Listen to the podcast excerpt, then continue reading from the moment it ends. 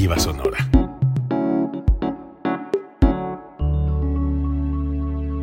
Código Libre.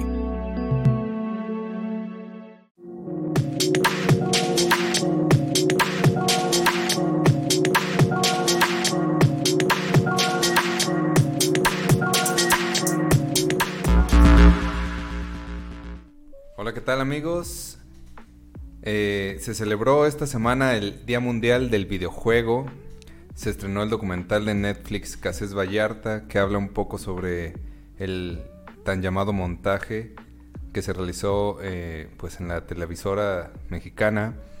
Eh, Chile busca renovar su constitución. se hacen cambios en la mesa directiva del Senado de la República.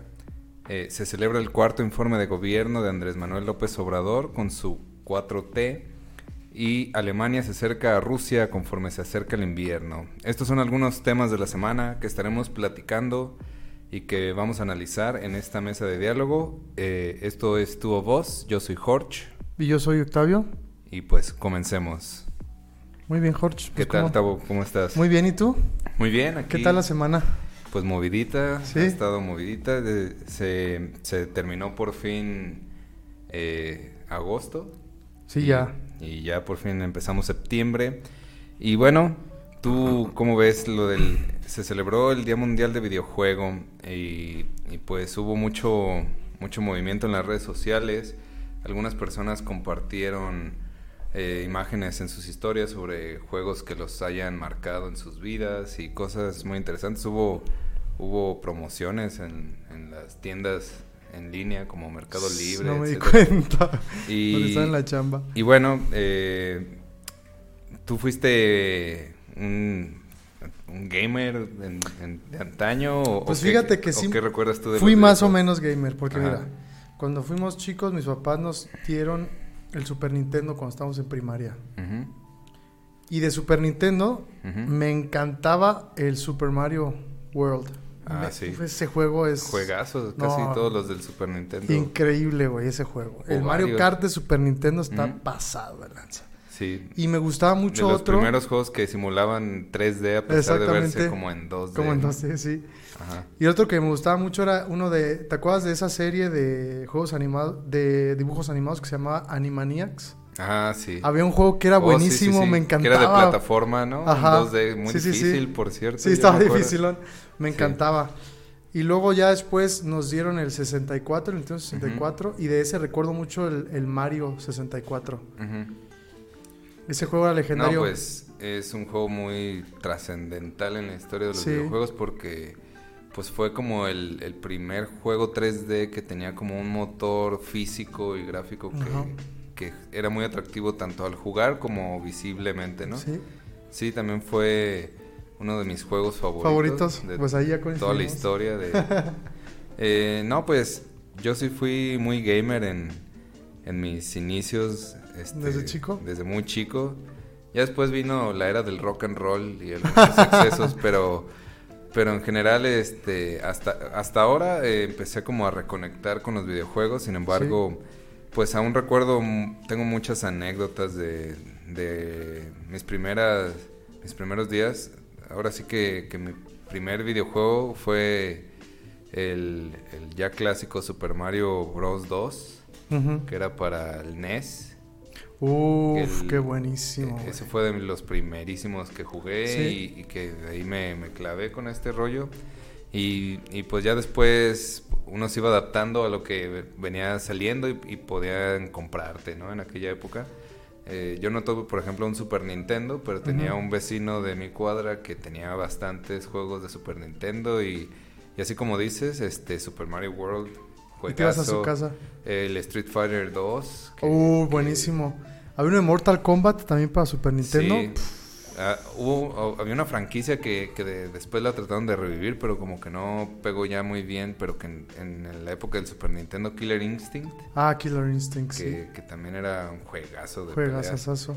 Eh, estaba, ahorita tenía este, eh, Donkey Kong Country. Country, Sí, que, buenísimo. que era de los primeros juegos que simulaban como ser en 3D, eh, tenía un- un- una imagen muy peculiar para su época, ¿no? Que todo se veía muy en caricatura y este ya se veía como, como tratando de entrarle al 3D. Sí. Y, y bueno, ya después eh, eh, sí tuve el Nintendo 64. ¿De ese cuál fueron tus juegos así, además del Mario Pues, 64? pues así, favoritos, favoritos, el de Zelda, el Uh, Ocarina of sí, Time. sí, Ocarina of Time. La que- música era buena. Eh, Gracias a esos juegos, ese juego me, fue que me llamó la atención la música, fíjate, la Sí, la música de música ese juego chulada. Sí. Y, y otro que recuerdo que me encantaba era el de GoldenEye 007. Uy, buenísimo. Y podías jugar de cuatro. Ajá, se ponían buenas las retas. sí, las ¿no? retas se ponían buenísimas. También recuerdo el primer juego de Smash Brothers, que era como de peleas de, de entre todos, que ahorita ya es una gran franquicia. Gran franquicia, sí. Que es un. em, Ya hasta tiene su propio género, eh, que es Sí. Brawl. Todos los Sí, géneros. Brawl, que, que ahora ya ves que el- este que salió, que dicen que es muy malo, que del mundo de Nickelodeon. Que sale Oh, Bob sí, ya sé, ya sé cuál dices, pero Multiverso, no sé sí, qué. sí, sí. Y, y hay uno muy. Uno ahora muy famoso que se llama Brawler o no sé qué, que es como de Ujú. caricaturas, pero ya es como el mismo concepto de Smash. Todos ¿no? contra todos y así. Ajá. De que tienes que sacar al oponente del ring, entre otras cosas. ¿No te Y- gustaba el Mario Party? Oh, era, era muy bueno para... Sí. Sobre todo, eh, eso es algo que platicaba aquí con nuestros amigos, los Ujú. freaking individuos, que, que a mí siempre me ha gustado... Fíjate que a mí me, ya- siempre me... No es que sea tan fan, pero sí lo soy. Pero siempre he notado que en la franquicia de Nintendo, Ujú. a comparación de otras, no se enfocan tanto en los gráficos, sino en que la jugabilidad sea divertida Exactamente. en que, en que sean entretenidos, en que ten- tienen mucha calidad, por ejemplo, estas franquicias de Zelda. En otorgarte esa experiencia de juego, Ajá. ¿no? Más Sí, que sí, la sí. gráfica y todo eso. Ajá, que, que haya, pues digamos, una buena historia que seguir, que te claves, que no es nada más como que los gráficos se ven excelente, ¿no? Que, que también me gusta o me llama la atención muchas cosas de ahora de PlayStation o de Xbox. O incluso lo, lo famoso gamer de De PC. PC. Eh, que en su momento también este me clavé con los juegos de PC de estrategia como Age of Empires. Ah, es que es buenísimo Age of Empires, que era como otra una cosa. especie de ajedrez Sí. muy complejo. Sí, era otra cosa. moderno. Eh, los Sims, hubo varias cosas que salieron en, en computadora en sus inicios que, que pues fueron como muy impactantes. Y, y bueno, también cabe resaltar que en nuestra época no, no era tan trendy esta onda de ser gamer, no había Ah, sí, chicas no. gamer, No. este, streamers, este, lamentablemente pues, ahora ya Sí. es como muy normal, ¿no? Hasta Ya- ganan dinero de eso, cabrón. Sí, ahora ya es toda una industria, la de los videojuegos. eh, cada año salen y salen nuevas propuestas, nuevas... Han, han caído compañías, nacen nuevas compañías, nacen nuevos juegos y pues eh, incluso ya ahora es como una onda más social, ¿no? Ya Sí. los juegos son más sociales, ya entras para verte ahí con tus amigos. Y estrategia y así. Tu Tus retas. mientras, mientras juegas Sí. Fortnite ahí matando a desconocidos. Este, o también en FIFA, se ponen Ajá. las retas en FIFA son Sí, sí, sí. buenísimas. Ahora con toda la onda en línea ha cambiado mucho la dinámica de los juegos y, y han cambiado muchas cosas. Sin embargo, pues yo tengo un, mucho amor y mucha nostalgia por lo que nos tocó vivir a nosotros, que ya era mucho un multijugador de cuatro personas y se ponía muy bien. Eh, era todo muy diferente, no había con esta conexión, esta interconectividad. Ya antes los gamers se respetaban por pasar juegos difíciles o, o pasar muchos juegos, ahora ya es más como quién es mejor en, en los juegos en línea. Pero sin embargo, el, mundo de los videojuegos, a mí, para mi ver, es un mundo donde, pues, donde puedes, este, digamos, expresarte, divertirte, pasarla bien.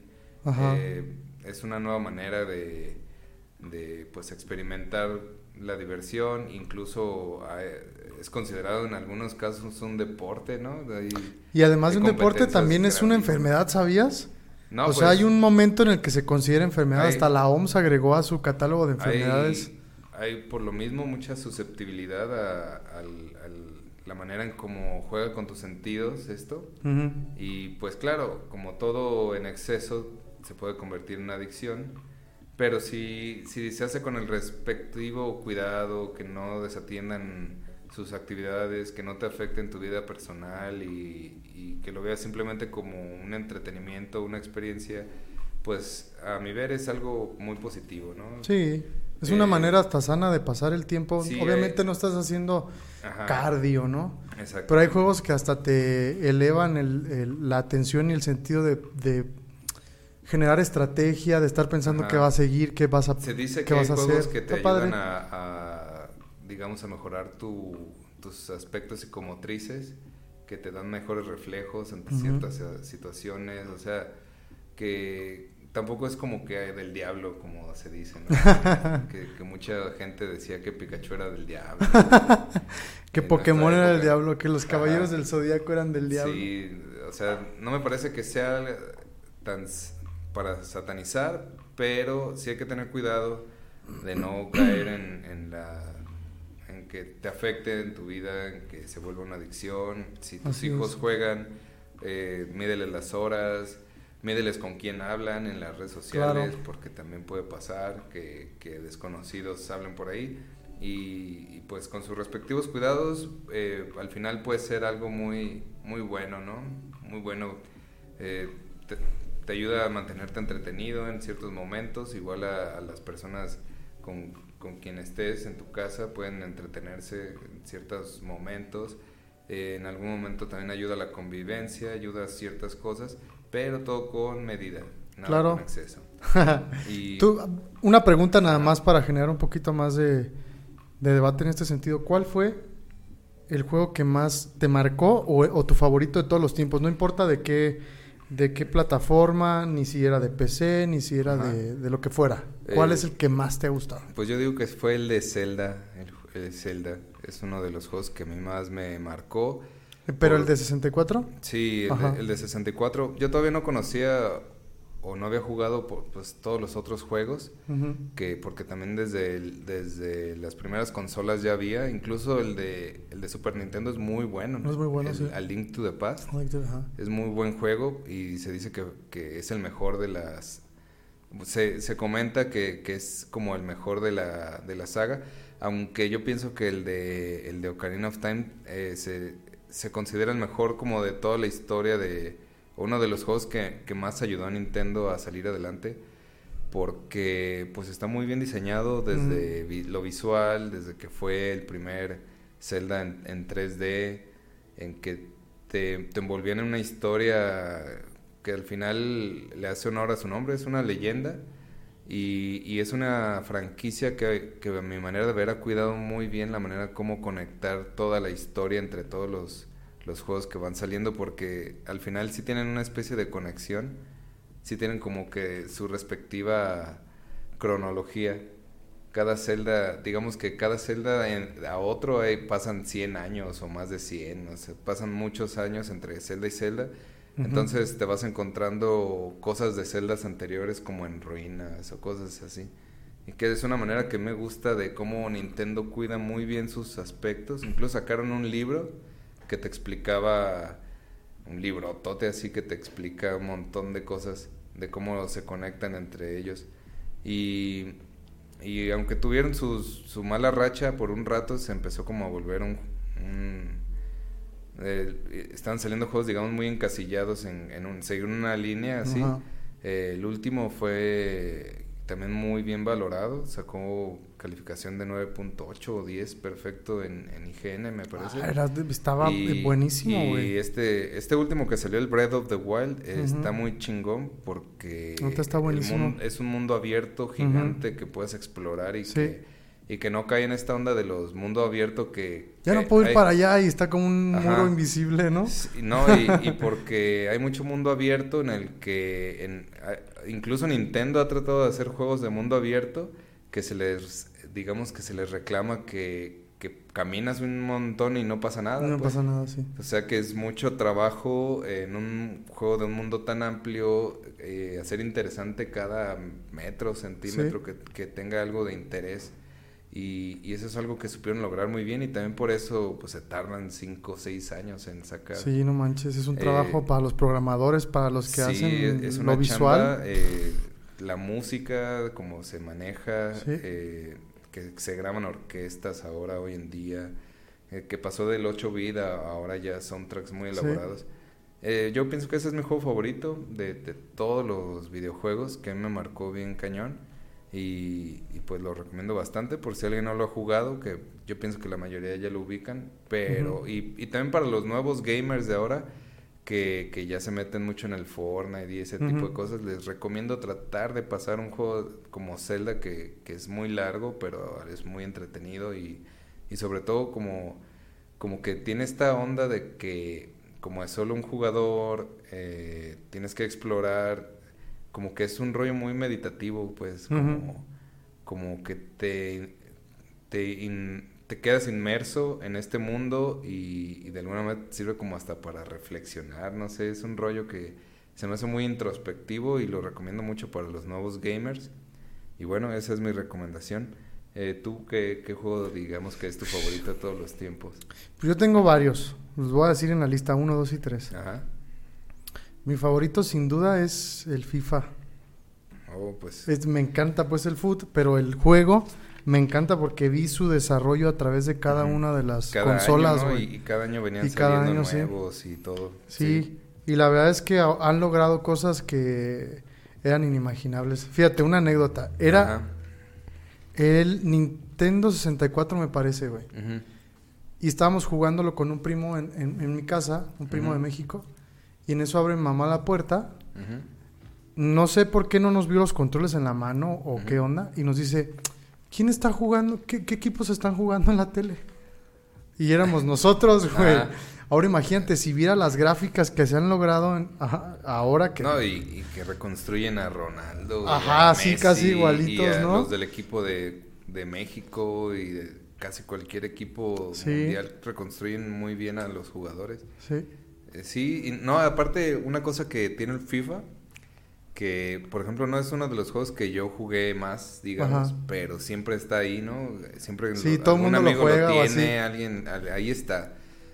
Y algo que, que me encanta del FIFA es que a mucha gente le acercó a buena música. Ah, claro, los O sea, soundtracks que ponen O son sea buenísimos, que hay gente que por gracias a FIFA escuchó gorilas. Incluso acabo de ver un TikTok donde el vato decía, mira, están tocando la del FIFA. En el concierto". Porque Sí, el FIFA seleccionaba muy bien sus, Sus tracks, playlists. sí. Sus playlists estaban muy bien armaditas y de bandas chidas, la neta, chidas. Sí. De, de todo, casi como de cada época agarraban pues como lo mejor del año, ¿no? No sé. Y al final, este, mezclado con el, el gameplay, el juego, eh, combinaba muy bien a la hora de, de- de, pues, seleccionar tu equipo o le ponías pausa y sonaba el soundtrack, me Sí. parece. Y esa es una de las cosas que a mí siempre me llamó la Sí, a mí atención también. FIFA, la música. La verdad es que tengo muy buenos recuerdos, no solamente de haberlo jugado, sino de con quién lo jugaba, ¿sabes? Esos momentos para mí son inolvida- inolvidables. Con mis primos, por ejemplo, venía Navidad y venían en Semana Santa o así, y hacíamos un torneo y éramos como 20 güeyes. Imagínate, era un torneo larguísimo, pero era increíble. Con mis amigos también allá en la Ciudad de México, con uno de mis amigos que le mando saludos. Omar Angulo, pues hacíamos cosas bien chidas.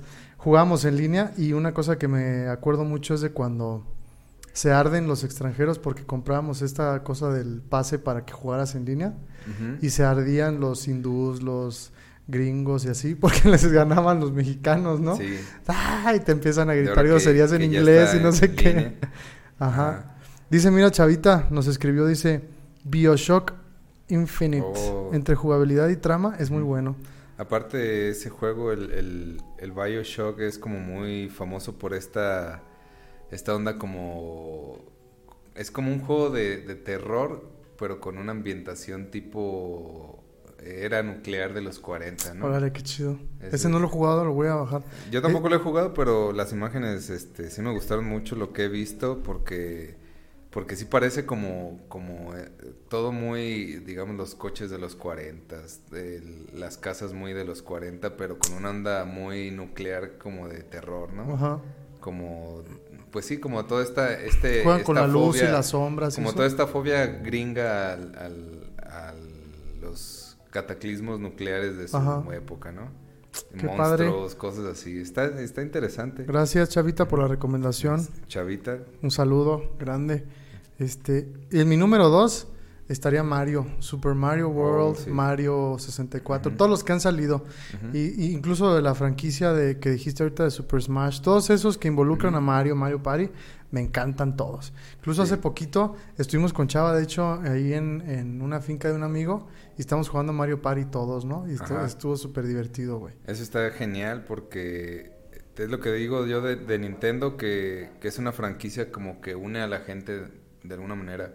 Sí. Como que como que hasta tus papás pueden jugarlo porque tienen esta onda también de hasta de aerobics o de o de, o de- de Mario Tennis he visto como como Sí. donde te tienes que mover Con el Wii había así. uno de tenis buenísimo, güey. Y, eso es algo chido, pues, que, que hace... Que Nintendo como que siempre se ha esforzado en hacerlo muy didáctico, no tan clavado en, en ser muy bueno, aunque también tienen juegos muy difíciles.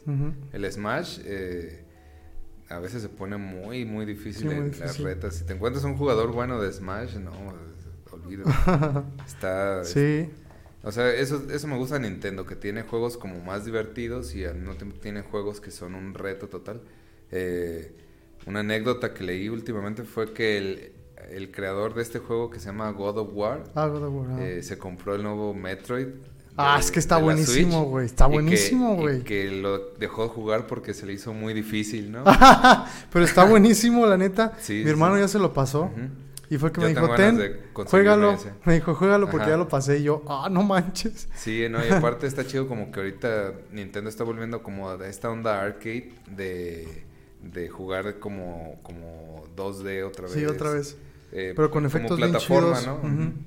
Pero está con bien padre. buenas. De hecho, es el que iba a decir que era mi tercero. Ajá, el Y Metroid. ya hay varios que la verdad me han gustado, que los he jugado. El de Red, Red, Red. Dead Redemption. Redemption, los GTA, Buenísimo, de los creadores de GTA. Neta, buenísimo, güey. Y hay Y- otro y- que del brujo que salió la serie, ¿cómo se llama ese? The Witcher. Ajá, The Witcher. The Witcher. Buenísimo juego, güey. que también es mundo abierto. Buenísimo, güey. Sí, la que neta. es- son larguísimos esos juegos. Sí. Y tiene unas, ese juego tiene unas gráficas No, increíbles, Si güey. tienes este, una buena Xbox o... ah, y han salido varios así muy, muy buenos como... Ya ves este, el, el Last of Us, el primero. Ajá, buenísimo, Que yo no buenísimo. lo he podido jugar, pero que...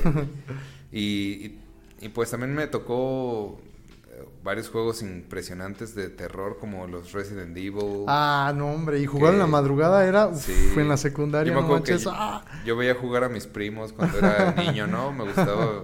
eh, ahora ya, antes de que existiera esta onda de, de ver a alguien jugar en YouTube, eh, porque ah, es lo de ahora, ¿no? Sin- de repente puedes ver a alguien jugar el. eh, o los streamers. Sí, de hecho hay gente que y- paga por verlos jugar. Ajá. Y yo me acuerdo que cuando yo era niño, pues yo veía a mis primos jugar. Pues toda la noche así, yo desde Sí. acá con la, la cobija. Y llegaba tu abuelita y dice mi Ajá. abuelita que me preste Nintendo. sí. Y, y pues toda una época que, que inició todos los juegos de terror Silent Hill. ah, buenísimo, güey. Muy, muy... Buenísimo. Que incluso el, el creador de este juego es muy amigo de Guillermo del Toro. Ujú. Akira Toriyama, Toriyama, creo, se llama. Creo que que hasta creo que sacaron una colaboración por ahí que no, no pegó mucho. Pero Guillermo del Toro a- a- y ellos como que tienen ahí un crush, Sí, un crush, sí, un sí. match. Hay otros ya para terminar el tema de, de Matazón, pues. El Halo es buenísimo, güey.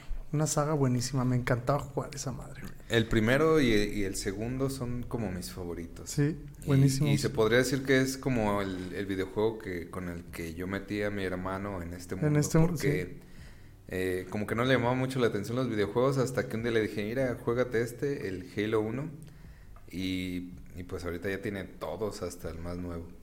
Así Entonces, es. ¿Y ha también el Call of Duty no te gustaba? Fíjate que no- Call of Duty. eh, lo he jugado poco. Y- padre, hay unos que están muy chidos. bien. Sí. Y, y de repente lo intento jugar en línea, pero, pero no duro, la verdad. Nada. Sales y No, tum. Ya te- Tendría, tendría como que practicar, tal vez. Sí, es y- práctica.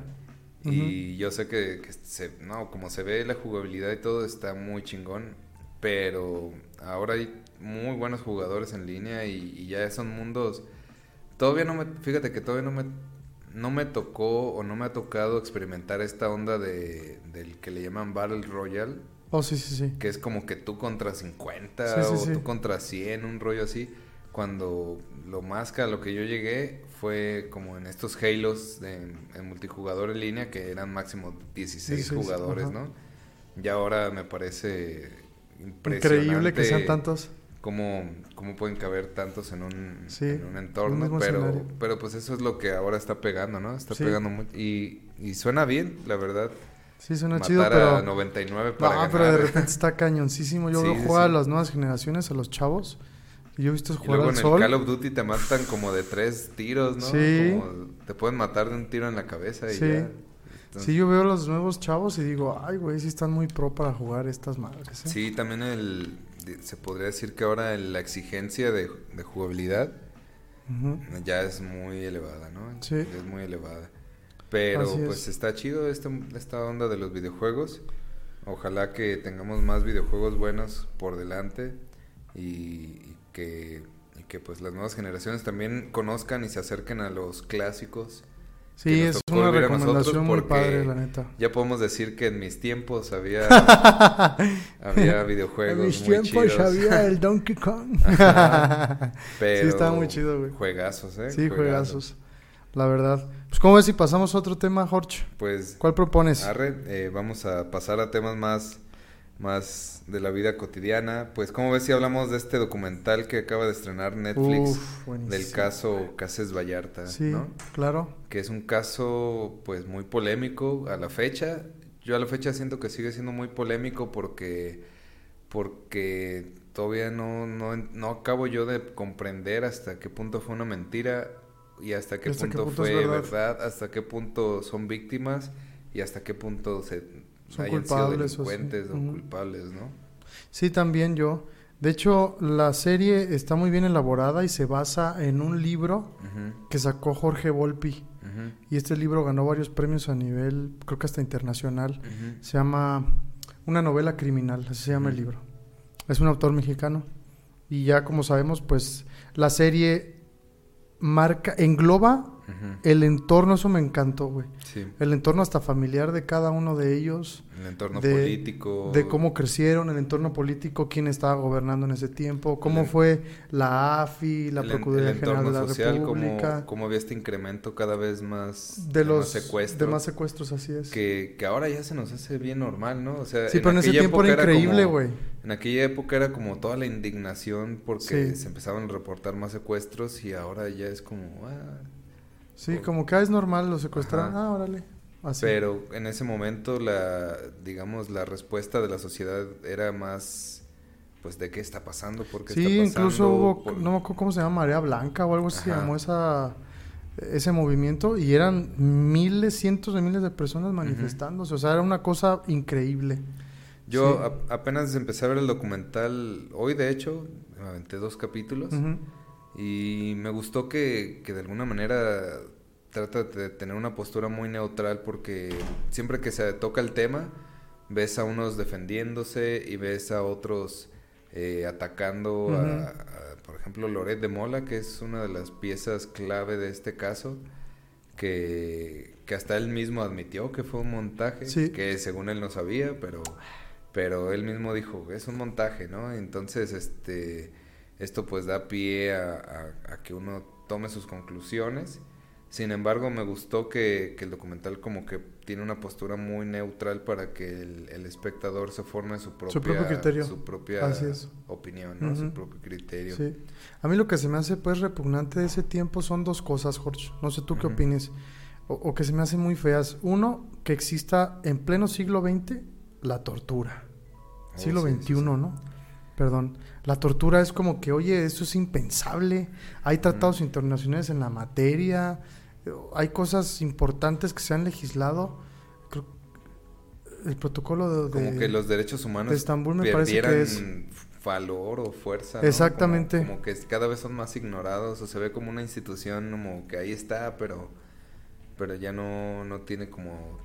Antes se podría decir que tenía más peso, Ujú. como toda esta onda de los derechos humanos y, y el respeto hacia ellos. Sí, es el, el que te digo, sí, es el, el protocolo de Estambul, pues, que es un tratado internacional o un protocolo que tienen que seguir los países que lo han signado. Que, que esto me recuerda un poco a este, al caso de, pues, de Ayotzinapa, que, que, que ahorita ya hay un culpable, según, Entre comillas. entre comillas, este, ya tienen al culpable causante de todo, que obviamente no fue así. Sí, sí, sí. Este, hay más culpables, no digo Ujú. que, Que sea el único. el único, pero que, que lo triste del caso es que pues se sabe que, que torturaron a muchísimas personas para dar declaraciones. ¿no? Sí, eso es algo que se me hace puf, de, un es país Eso es brutal. que no tiene un marco de derecho Así es. O un estado de derecho fortalecido No, como y, tal, ¿no? Y, y todavía más grave en ese caso que, que estuvo involucrado el ejército, estuvo involucrado la policía local, la, la policía federal. Entonces, pues, ¿quién nos protege, no? Y Así es. quiénes son los malos, quiénes son los buenos. No sé, está muy cañón.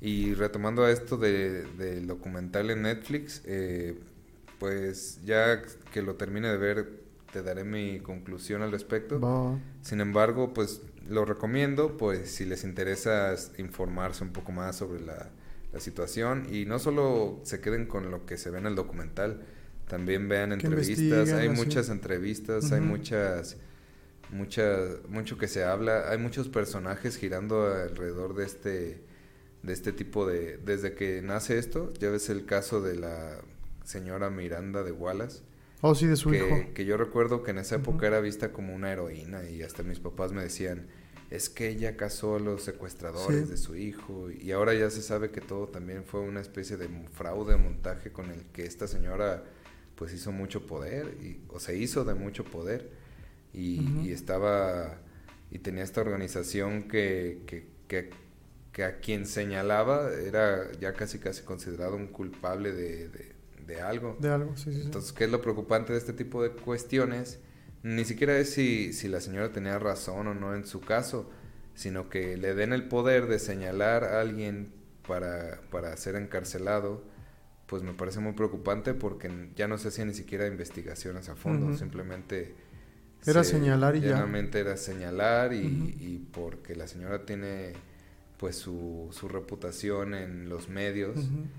Y siento que ahora que pasa esto, que pierden fuerza las televisoras y gana fuerza los medios Streaming. independientes eh, a través del internet y todos estos nuevos nuevas plataformas, Ujú. pues esta señora como que se le cae, digamos, la pues se le cae un poco la credibilidad, ¿no?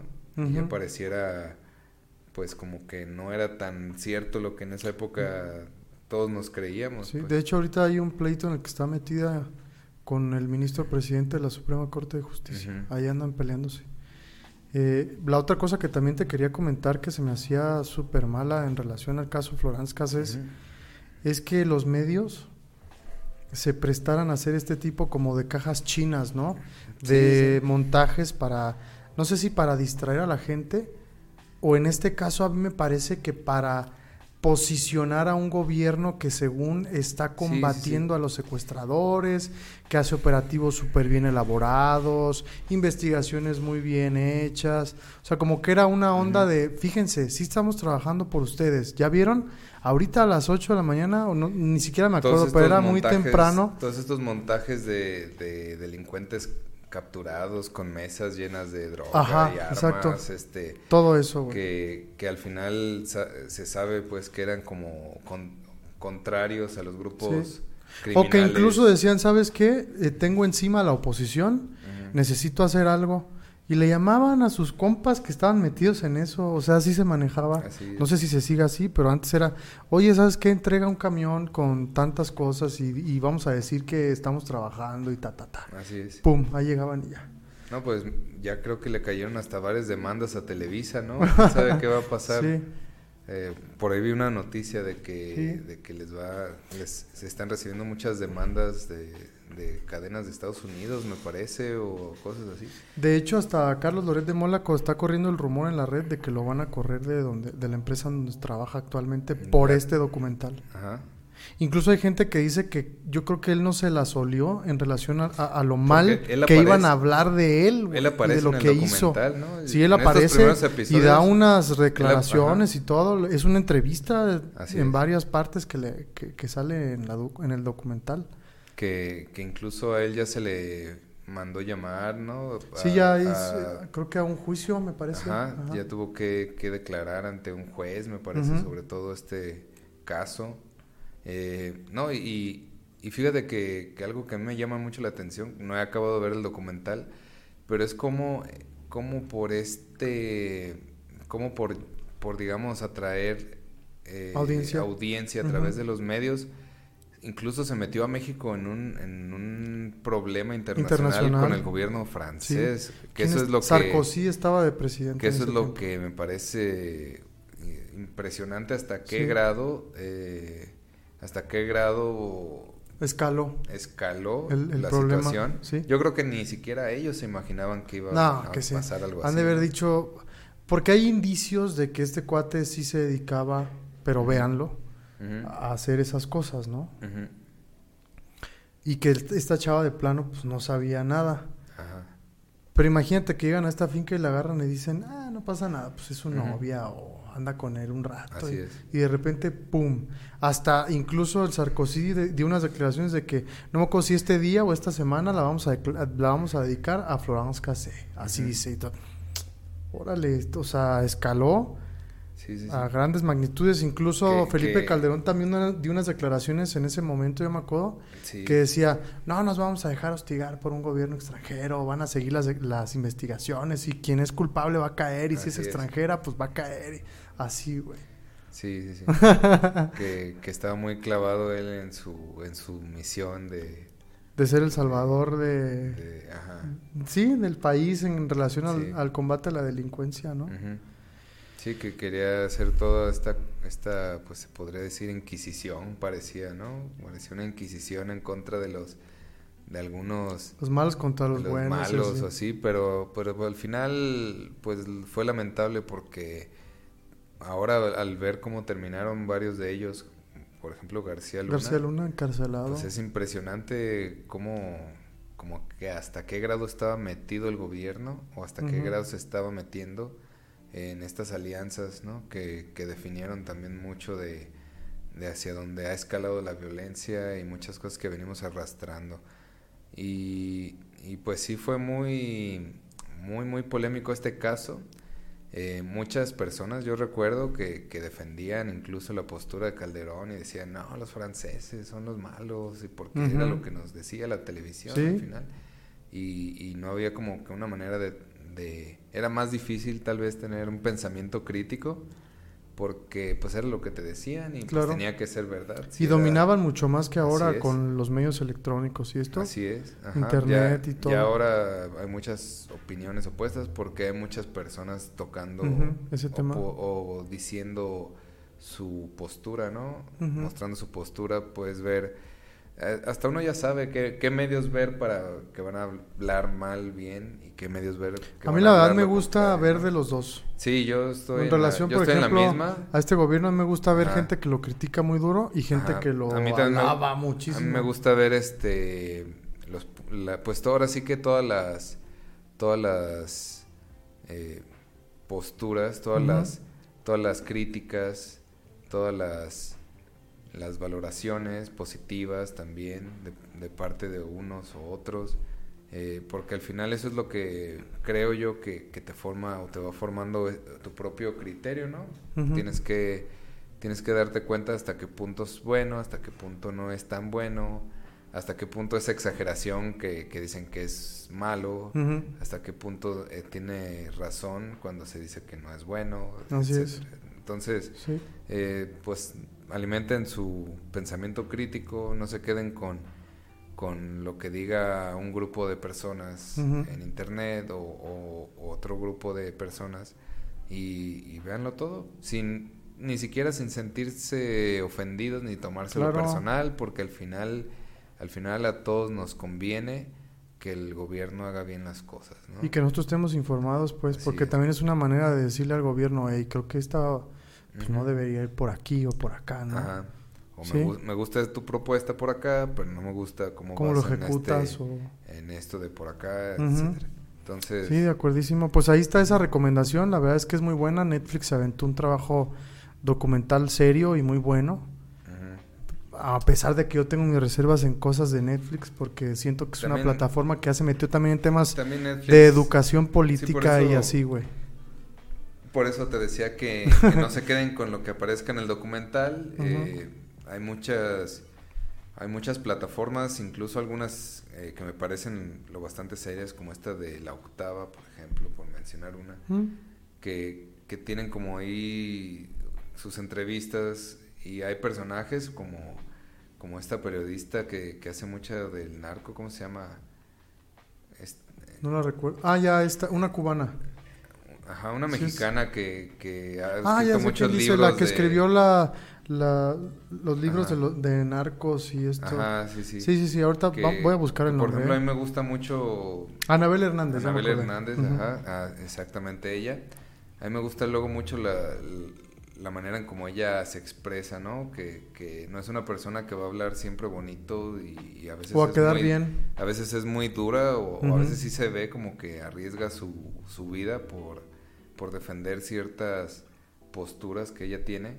Tampoco digo que todo lo que ella diga tenga que ser la verdad o, o como sea, pero para mí es una persona que defiende ciertos valores que todos deberíamos de defender, como es este la indignación al abuso de las mujeres, la indignación a- al hecho de que existan todavía manejos entre gobierno y Sí, que se inmiscuye el gobierno y Ajá. grupos de ese tipo y así, ¿no? Ajá.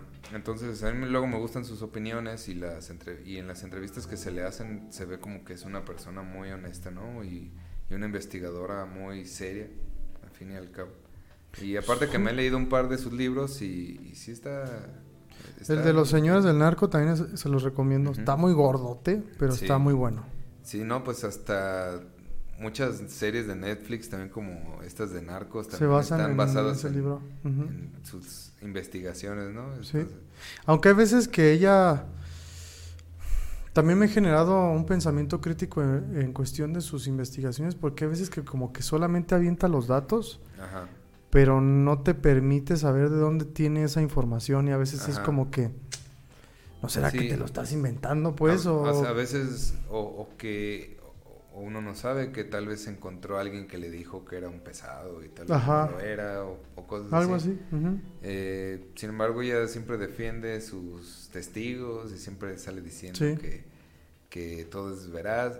Eh, también hay que tener en cuenta que, que yo pienso, a mi manera de ver, que también tiene, tiene que tener como su lado, pues, de conexiones literarias, por así decirlo, ¿no? También es entretenimiento, al fin y al cabo, lo que Y tiene ofrece que vender. pero basado mucho en sus investigaciones. Y entonces, este, pues es lo mismo que estamos hablando, que al final eh, no hay que quedarse con la postura de una sola persona, sino que uno va re- como construyendo todo a, a raíz de, de varias noticias, hechos, etcétera, etcétera, la- las entrevistas de varias personas. Y, y al final es como uno puede decir, creo que la cosa va por acá, creo que la cosa va por aquí, estas, pudo haber pasado esto, es, se- es muy razonable que haya pasado así tal cosa, como por ejemplo los hechos de Ayotzinapa, como ahora ya se cuentan, para mí tiene todo el sentido que haya sido así. Sí, hasta cierto punto, ¿no? Hay que ver en qué acaba esta historia. Lo que es lamentable en ese sentido es que hay una deuda con los padres de esos muchachos. Y también hay que tener en cuenta que, que estas cosas se cuentan, eh, que, se, que ahora salen como a la luz. En su momento nadie, nadie lo vio. Sea, Ujú. Hay que ser honestos. Y te aseguro que muchas cosas que pasan hoy en día, aunque ya somos un poco más objetivos, se nos siguen escapando muchos Sí. detalles de, de cosas que ahora pasan y que después va a haber documentales y que Sobre van a salir cosas en el futuro y, y que vas a decir, por, no lo vi venir porque estaba, yo creía en este gobierno, yo creía en esta Claro. persona. Entonces, por lo mismo, Sí. hay que ser objetivos, no hay que tomarse nada personal y hay que ver las cosas como realmente son, tratar de ver la, la realidad o encontrar la realidad desde la, la postura de diferentes individuos, ¿no? Así Eh, ¿Cómo ves si pasamos al siguiente tema? Sí, que es el no. de que es el de, bueno, Chile busca renovar eh, su constitución, lo cual me parece bastante interesante. Hay que recordar que Chile acaba de tener un cambio de gobierno significativo. Y de que- régimen, no solamente que- de gobierno, de Sí, régimen. en el que prácticamente, eh, pues, el último régimen que quedaba, digamos, eh, ligado a, a la dictadura de Sí, Pinochet, la derecha. eh, pues, democráticamente cambió.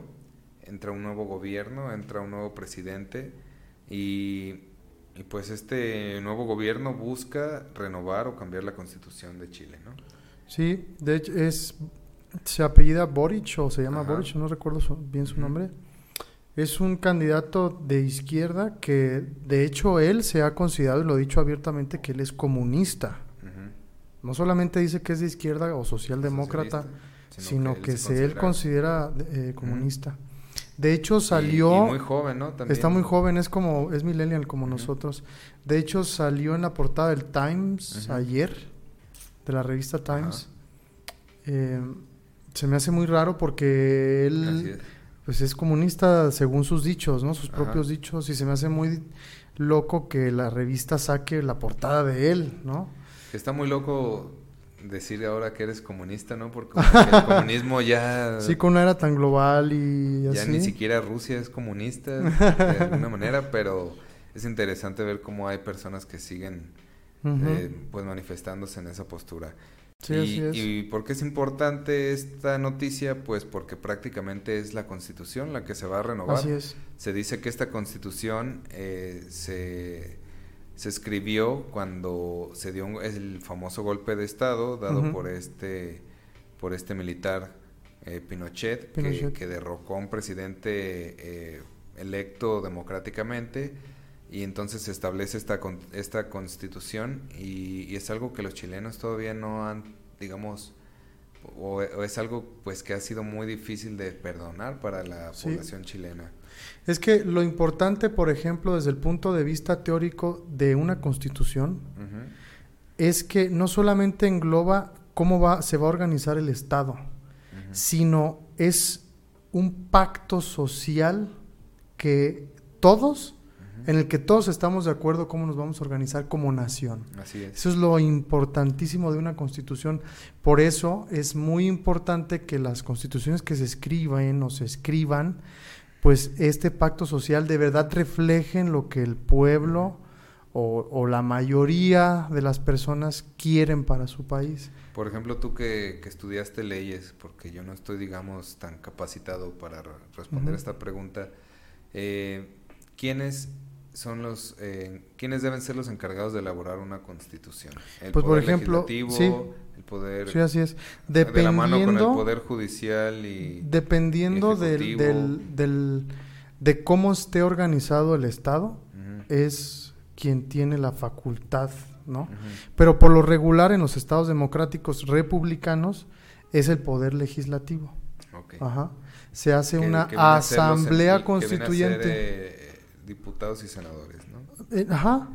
Depende pues de cada estado, de, ¿no? de cada tipo de Pero por ejemplo se sostiene una asamblea constituyente que tiene la misión de redactar eh, el, El texto constitucional y todo esto. etcétera. y se, se da un tiempo y luego ya se va pasando no solamente a votaciones, sino a discusión sobre la redacción, porque obviamente tiene que estar súper bien redactada, si no se presta a, inter- a diversas interpretaciones. De por sí ya Eh, la interpretación tiene varios puntos ahí eh, en lo jurídico, entonces tiene que estar muy bien. Es más o menos así. El- en pocas palabras son los poderes legislativos, ¿no? El poder Bueno. legislativo. Pues esperemos que los chilenos esto les, les traiga pues un mejor futuro, que les traiga una constitución más, digamos, justa para todos y, Sí, que, y que les vaya bien, porque Chile es un país al que yo quiero mucho, tanto en su cultura como en su gente, sí, que son chulada de personas. sí, son muy buenos. Y, y pues también su relación con los mexicanos siempre ha sido una relación de, de como de hermandad y fortaleza. ¿no? Sí, huevón. Concha Este, de tu madre. Fíjate que, Cachai, fíjate cachai. que, sí, Fíjate que ya para dar mi última opinión de ese, en ese sentido, yo creo que es más el símbolo como tal de este presidente, decir, eh, es esta constitución porque Que estoy somos un quitando... gobierno de cambios. Ajá, porque estoy quitando esa constitución que nos legó eh, ese régimen autoritario, dictatorial, y que no necesariamente quiere decir que sea malo. Que es como... Porque si te que fijas- Es como una tendencia de América Latina, Ajá. ¿no? Buscar Chile. el cambio. Es el país de toda América Latina que más creció económicamente en la historia contemporánea. Sí, sí, sí. O sea, yo sé que la economía no es todo, pero sí es un parteaguas para saber en qué condiciones está tu población. No, de hecho, yo he platicado con algunos amigos chilenos que, que saludos a si algunos nos están escuchando por ahí, eh, que dicen que la, la economía chilena es muy parecida a la, a la americana, ¿no? Que, que, por así decirlo, así como por recordar un comentario que haya hecho alguien de ellos, dice, aquí en México, me dijo alguna vez un chileno, dice, aquí en México te la puedes llevar tranquila y no te vas a morir de hambre. Allá en Chile dejas de trabajar unos días y te vuelves un homeless, ¿no? Ujú. O sea, es muy difícil, pero también la, ya la gente tiene que trabajar muchísimo para poder tener un empleo digno y a la mayoría de la gente que trabaja bien le va bien. Pero no está tan fácil como aquí en México, que, que si no trabajas uno, dos o cierto tiempo, pues vas a tener para comer, ¿no? Esto así con esas palabras me lo platicó un chileno. Ah, pues está bien, es que- porque es su percepción, ¿no? que- También es importante sobre- saberla. que platica que muchos de ellos se vienen para acá por lo mismo que se les hace que México es más alivianado, más relajado, Mm. eh, la tenemos más fácil, pero que por el tipo de, vida que ellos tienen, también ellos están más acostumbrados a trabajar más, a, a hacer más, a- Sí, la cultura del esfuerzo y de que Así el es. esfuerzo te va a redituar al fin Sí, y sí, al sí. cabo, ¿no? entonces Sí. por, por dar como un, un ejemplo, ¿no? Sí, sí, sí. Y, y bueno, pues como dije, esperemos que les vaya muy bien con estos cambios. Yo digo que les va a ir bien porque al final es, es gente como que sí trabaja muy duro y que pero que también necesita sus pues sus cambios en, en, en todo este en esta manera de como se dice que se reparte el poder, la riqueza y todo ese tipo de Ujú. cosas. Y eh, pues hablando de legislaciones y, y de todas estas cosas, pues eh, también en México se cambió toda la mesa directiva del Senado de la República. Así es, se cambió la mesa que, directiva. que estaba liderada por Ricardo Monreal. ¿no? Ajá. Que- El día de ayer hubo Ajá. votaciones. y ya, o sea, ya es un hecho, ya cambió. Sí, ya es un hecho, ya can- cambió. Quedó el senador Alejandro Armenta Mier, que también es de Morena. Y Monreal, ¿qué pasó con él? Este, sigue, va a seguir de senador. Pues sigue de senador, nada Va- más ya no está va en la a mesa tratar de sacar directiva. su, su candidatura, me imagino. A lo mejor y sí. De hecho, hay ahí se mueven varias cuestiones políticas dentro del Senado, ¿no? También Ajá. se habla, hay varias posturas. Eh, el bloque opositor habla de que hubo imposición y, y es un discurso más en ese sentido de que no hay democracia y este Y cosa. porque me parece que Monreal era como muy neutral, ¿no? A pesar de ser Ajá. Parte de Morena. Y Que es todo. una cosa que le alegan los Ajá. de Morena y que lo ven mal porque Así pues se reúne con todos, recibe a Ujú. todos, hace acuerdo con todos. Ujú. Pero al final, pues eso también es política, ¿no? Hacer acuerdos con los Diplomacia. demás. De ser diplomático. Porque al final el resultado no es para ti ni para tu partido, el resultado debe ser para los que están allá afuera Así es. en su forma de vida y que se les mejore. A ver cómo Sí. funciona este rollo de, de estos cambios. eh, todo fue como muy rápido por, lo- por lo que veo. La noticia yo la vi hoy, me parece. Sí, ayer se hizo todo el proceso, de hecho es un proceso más o menos Y, y rápido. no solo fue eh, como el presidente, ¿no? Fue toda la mesa. Toda la mesa. Fíjate, el presidente quedó el senador Alejandro Armenta Mier. La, vice- la vi- vicepresidenta quedó Ana Lilia Rivera, Alejandra Noemí Reynoso y no sé si se acuerdan de Rubiel Ávila, quien fuera gobernador del Estado de Oh, México sí. hace años. Él también quedó. Y de secretarios y secretarias quedó Verónica Noemí Camino Farjat, la senadora Verónica Delgadillo García, que es una senadora de Movimiento Ciudadano. También quedó la senadora Marta Cecilia Márquez y el senador José Narro Céspedes. Esa es toda la mesa directiva, A que ver es el órgano pues como de gobernanza de la Cámara de Senadores. Pues esperemos que estos cambios traigan cos- pues, cuestiones positivas para la legislación mexicana y vamos a pues echar ojo a ver hacia dónde se dirigen. A ver. Sí, a ver qué, a ver qué pasa, porque qué esto, pasa. esto por qué nos tiene que importar en palabras muy cortas, porque ahí es se puede ver cómo está moviéndose la política nacional. Aunque es, en un- es. es- aunque es en chiquito, tú te puedes dar cuenta de cómo está empezándose a permear la dónde política se nacional. Está balanceando. Ajá. el- ¿Cuáles son los grupos? poder, Y exactamente, la- así a- es. hasta qué grado va a dominar ahora pues la ideología dentro de la de las cámaras. Así es. Eh, porque ya lo habíamos visto creo en el en el en la cuestión de los diputados no ya había habido cambios hace tiempo y ahora Y lo, de y hecho ahora lo también- estamos viendo en la en la cámara del senado. Y también la presidencia de la Cámara de Diputados cambió y quedó el, el- el diputado Santiago Krill del PAN Órale. en diputados, sí. ¿Oh, Ayer, sí? ayer mismo, sí. como parte Como de la mesa presidente, de- sí. como presidente Sí, del, de, de los diputados, sí. Órale, Ayer. esa no me la esperaba no sabía nada Sí, ayer cambió la diputados Fíjate y senadores. interesante Sí, está que- interesante.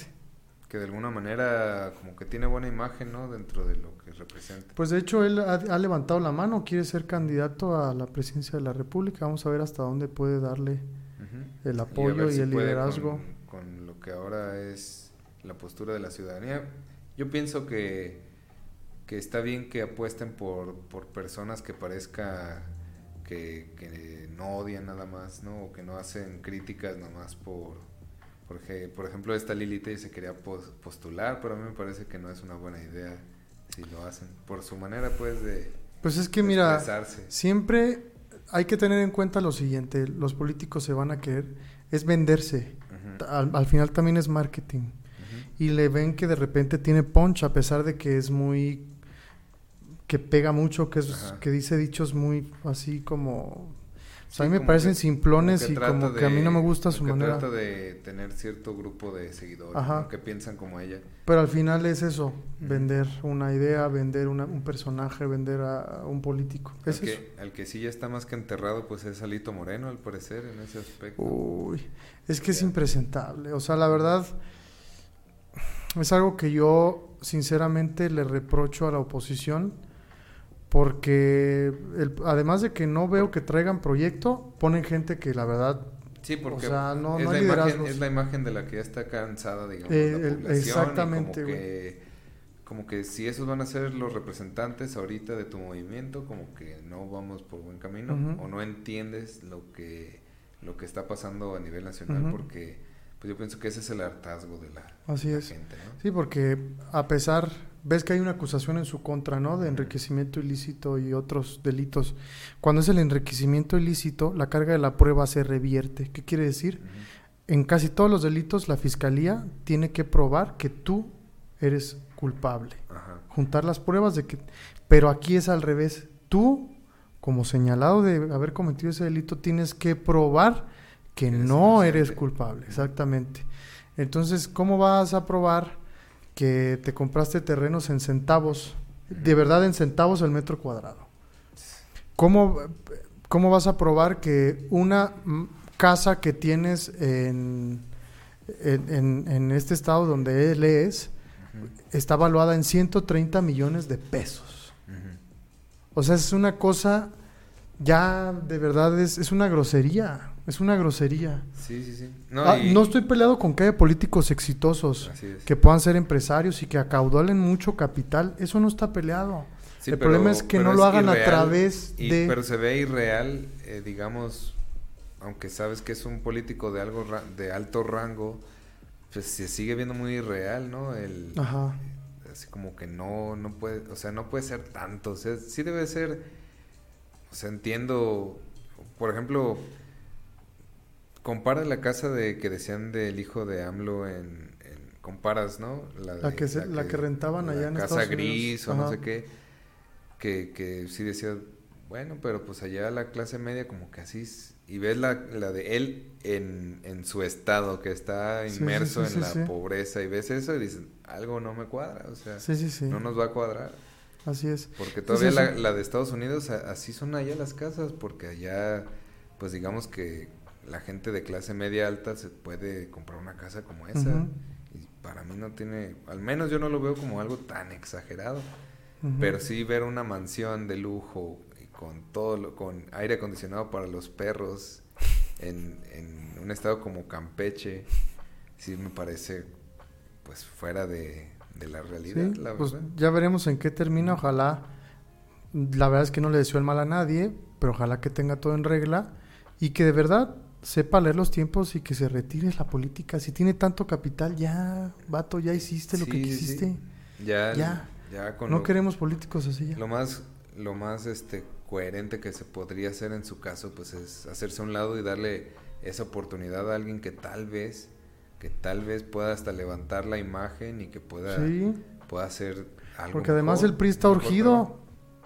El Partido Revolucionario Institucional está urgido de un liderazgo que le otorgue todo este empuje de Sí. anticorrupción, de, de- de buenas ideas, todo. Tiene que empezar a mostrar que en verdad quiere cambiar, no nada más decir que ya cambiamos y ya. Sí, como aquí. por ejemplo, cuando ganó Peña Nieto, la verdad es que yo dije, ok, perdieron dos sexenios, pues se van a poner a chambear para Así durar es. otros 70 años y van a ser un ejemplo. Y de Sí, sí, repente, sí. paz, uno de los sexenios más corruptos de la historia de No, México. y, y ya como, como que no entendieron que venía el cambio, de- fue el momento clave de las redes sociales, de toda esta onda, que, que hasta por eso hasta por eso pudo ganar Andrés Manuel, que ya tenía dos, dos veces ya había perdido, ¿no? Yo pienso que ni siquiera Andrés Manuel sabía que iba a ganar.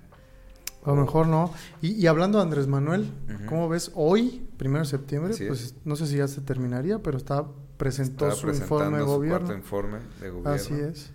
Pues, ¿Qué opinas tú de su informe? Han salido varios spots en la tele. No lo he visto así como a detalle, pero, pero sí vi varios spots de que iba a presumir el aeropuerto, que, Ujú.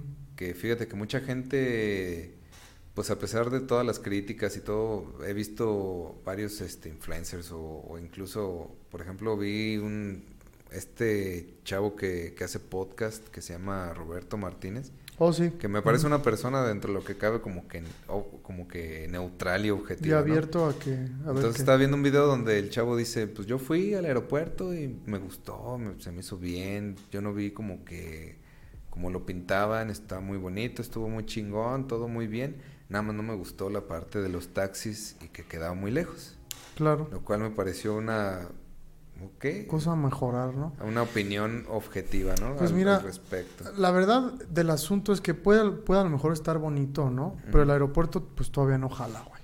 Ajá, O sea, económicamente todavía no jala. Vamos a ver si sí va a jalar. así es. Este, ¿Y, ¿Y tú crees que le ha ayudado al aeropuerto de el, el que ya estaba saturado? Porque ese era el problema inicial, ¿no? Que, la verdad es que no le ha ayudado todavía. que el aeropuerto de la Ciudad de. México eh, pues tiene un problema de saturación, Sí. de, de que hay demasiados... Y además se está hundiendo la estructura ahorita. Sí, pues, que, la van a tener le que, van a tener reparar. que dar mantenimiento, sí, ¿no? Entonces, ojalá que se abran más vuelos por el bien, pues, de, de ese aeropuerto y que sea redituable. Sé que el otro aeropuerto en muchos sentidos era a lo mejor un monumento a la corrupción, se puede decir así. Pero si tú ves el- ese proyecto y ves el. AIFA, pues es una cosa que no se parece en nada. Sí, sí, sí. Y eh, también es una realidad, y, y yo lo tengo que decir, salió más caro cancelar ese aeropuerto y poner este aeropuerto, o sea, Sí. si lo ves en la masa de dinero junta, que haberlo, que haber dicho, pues que siga, y yo lo termino como presidente de la República. Sí. Pero cada quien puede tener su punto de vista, ¿no? Pues es que yo pienso que no contaban tal vez que él iba a ganar y, y, pues él yo pienso que lo hizo más como una manera de, ¿cómo se podría decir? Mostrar su poderío. Es que al presidente le encantan los símbolos, güey. Ajá. Como, como buen personaje de izquierda le encantan los símbolos. Es, él lee muy bien los tiempos y sabe qué hacer. No es un tonto. Eso hay que decirlo con todas sus letras. Él sabe cómo hacer las cosas. Así es. Eh, Que sea redituable o no para la economía o que nos, nos haga un bien, eso es diferente. Pero él en política sabe lo que está haciendo. Es un tema muy polémico porque pues iba a ser un aeropuerto que iba a tener pues muchos lujos, iba a construirse Ujú. sobre terreno muy complicado y- Ujú. y, y era una inversión muy grande. Ah, Así que si, que si pones uno contra otro, pues aunque este no se compara en absoluto con lo que pudo haber sido ese, de este lo que cabe, creo que hasta Slim lo dijo, algunos empresarios que se impactaron con la velocidad con la, la que, que se el terminó. ejército Eso es trabajó, increíble. Eso es que- increíble. Que, quedaron impresionados. Incluso el mismo Carlos Slim, que, que se dedica a ese Sí, rollo de las de la construcciones, construcción. dijo, me impresionó la, la velocidad con que esto se hizo. Sí, eso es increíble. Eh, me parece que, que lo que quiere mostrar ahí Andrés Manuel es que el ejército pues tiene la capacidad de trabajar de otra manera, que, que como es a través de, de la onda empresarial y etcétera. Pero sin embargo también hay que tomar en cuenta que, que darle ese poder al ejército también puede caer después en un riesgo. ¿no? Sí, que es mucho de lo que la oposición dice, ¿no? Ajá.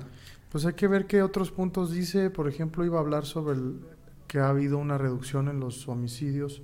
Si lo vemos así a nivel macro, per cápita, por así decirlo, sí ha habido una reducción, aunque ha habido muchos homicidios y más homicidios. No Pero en esa, Ujú. digámosle, línea ascendente, no va con la misma velocidad. Sí va más abajo, más lento, más abajo. Esperemos que baje, aunque sí ha habido. La violencia está, Yo está pienso que- fuerte. Que, es un reto muy difícil, que, Sí. que, pues obviamente ya le tocará al siguiente, al siguiente al- a cargo pues lidiar con él. Y, y, pues yo pienso que el gobierno de Andrés Manuel al final es un gobierno muy humanista, como ya te había dicho, pero que todavía le falta como que la capacidad de, de acabar con la corrupción y reconstruir, digamos, instituciones sin corrupción. Y, y yo pienso que ahí también tiene que ver este pues la mentalidad de, de la gente, ¿no? Que, que el cambio también viene desde abajo para arriba, no nada más porque tengamos un presidente honesto, todos van a ser honestos. Y me parece muy gracioso o irónico porque pues Peña Nieto lo dijo, ¿no? Dijo, el problema es que la corrupción está en el ADN del mexicano. Sí, dijo que era una onda cultural, güey. Ajá, y, y, y, pues Sí, y es que hay tipos de corrupciones. Ese, ese corrupción a alto nivel pues tiene un nombre y, y- y todo un teo- toda una teoría. ajá, Pero la corrupción más común, y en eso tiene razón, ujú, pues es la de te paran, no traes en regla tus papeles del coche, tú lo sabes, y luego, luego le quieres decir al policía que te deje ir. Esa corrupción, ese tipo de corrupción que es la que se da día a día, es la que representa el gasto más alto de México. Sí. Aunque no lo crean, ¿eh? Ese tipo de corrupción. Sí, que, que por eso también eh, eh, la recaudación es muy difícil, ¿no? La Exactamente. Y que por eso el SAT se está poniendo pues cada vez más difícil también, más complicado.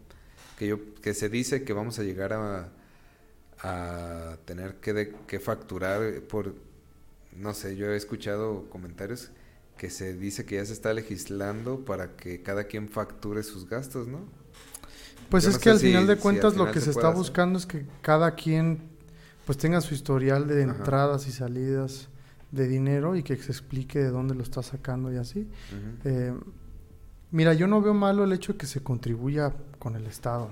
Me La parece cosa- que es no solamente sí, una obligación Exactamente, yo pienso igual. constitucional, pues, sino que es de Este, verdad hasta moral. Este, Pero el punto, güey. problema es que si para- van a hacerse mansiones. y cosas así, pues, Exactamente. pues, o sea, ¿a dónde va mejor a ir a parar?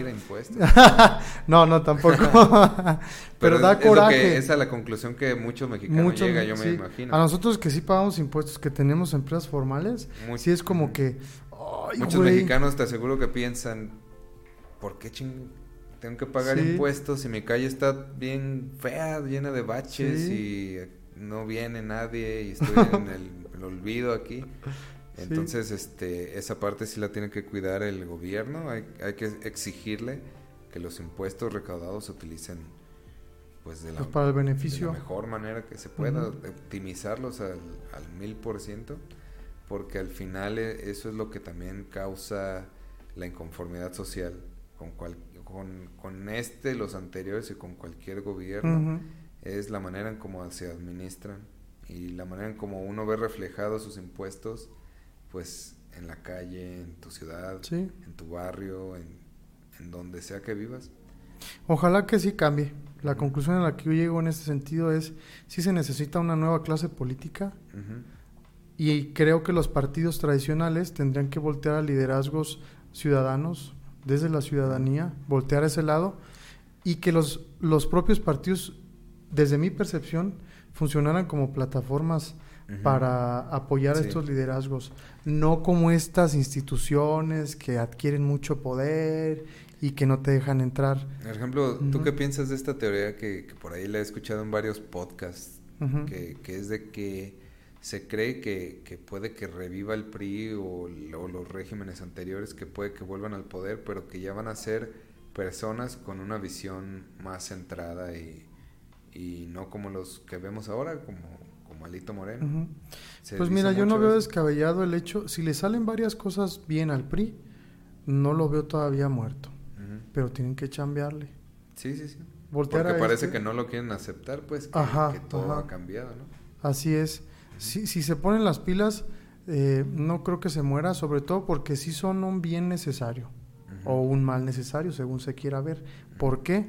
Porque en cualquier gobierno debe haber oposición, Y Jorge. la oposición debe estar a una altura de, Exactamente. de debate. De debate de a de veras. Ujú. Sí debe haber oposición, porque no se le puede dar el poder absoluto a una persona o a un solo Y partido. porque cualquier gobierno va a tener sus fallas, es natural también. Claro. Al final de cuentas son instituciones humanas Exactamente. que, que en cualquier país de hasta de primer mundo vemos este tipo de, de choques. de- de Incluso yo lo veo de hasta sano, por ejemplo, eh, hasta en las relaciones humanas. Tú la puedes estar regando en algo, pero tú no te...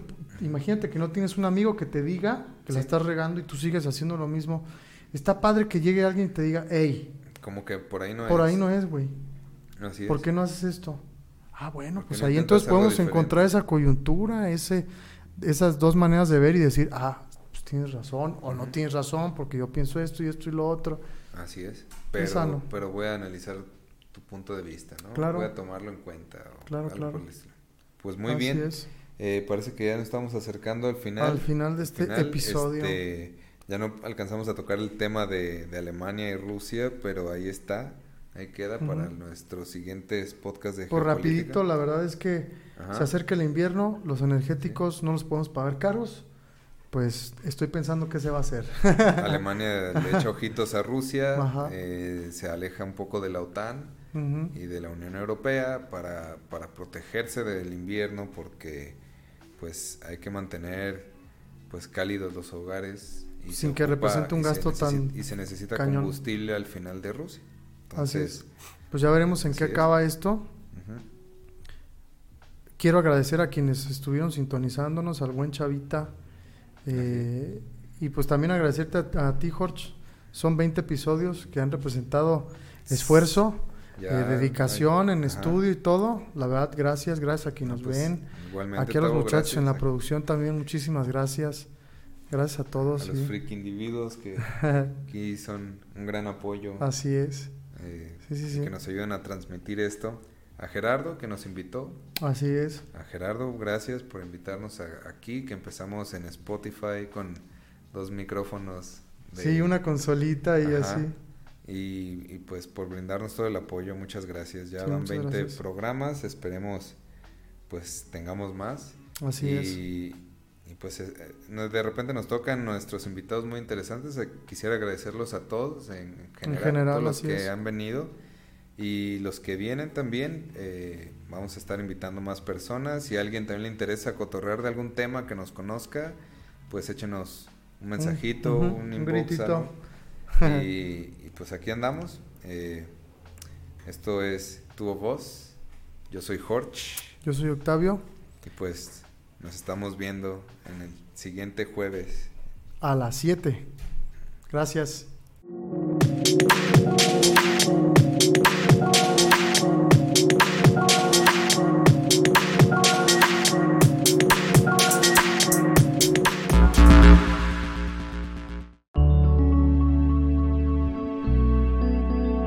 Código Libre